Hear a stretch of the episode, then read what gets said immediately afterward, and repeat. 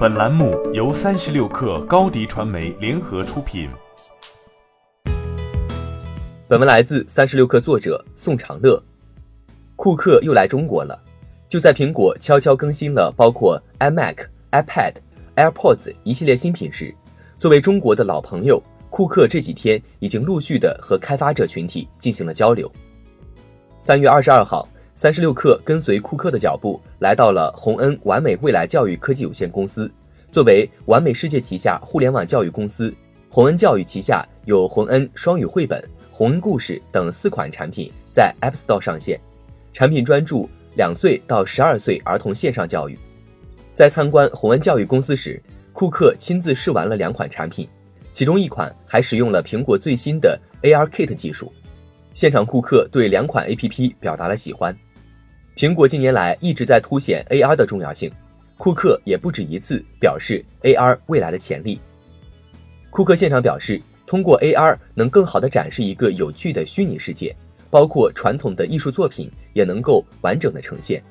事实上，现在很多博物馆、创业公司都在使用 AR 技术来实现以往未曾实现的体验。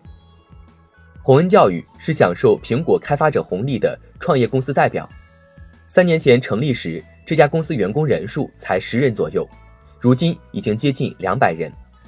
教育和 AR 成为这家在线教育公司的两个标签。库克说：“苹果在做的是把底层复杂的事情简单的交给开发者，让他们能够专注于自己的项目研究和方向。”近年来，苹果正在转变策略，试图摆脱对 iPhone 的依赖，把下一个增长点放在包括 AR 在内的新型服务。这种变化愈加需要开发者的支持，App Store 则是一个与开发者连接的渠道。库克认为，App Store 的诞生让开发者创新成为可能，也衍生了很多新的使用场景。当然，App Store 也是给开发者带来直接收益的平台。数据显示，自2008年 App Store 推出至今，开发者已获得1200亿美元的收入，仅仅2018年全年的收入占比就超过了四分之一。而苹果上一季度财报显示，大中华区就增加了二百五十万名开发者。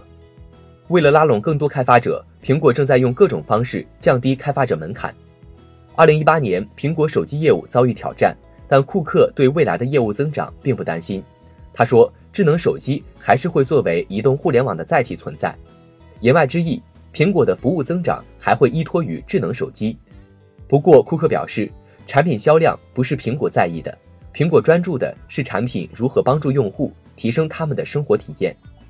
三月底，苹果预计会发布新的流媒体电视服务和新闻订阅服务。投行 Webbush 分析师丹尼尔·埃夫斯发布的一份报告称，苹果即将发布的流媒体视频服务进入正轨后，每年有望为苹果带来额外一百亿美元收入。欢迎加入三十六氪官方社群，添加微信 hello 三十六氪。H E L L O 三六 K 二，获取独家商业资讯，听大咖讲风口，聊创业，和上万客友一起交流学习。高迪传媒，我们制造影响力。商务合作，请关注公众号高迪传媒。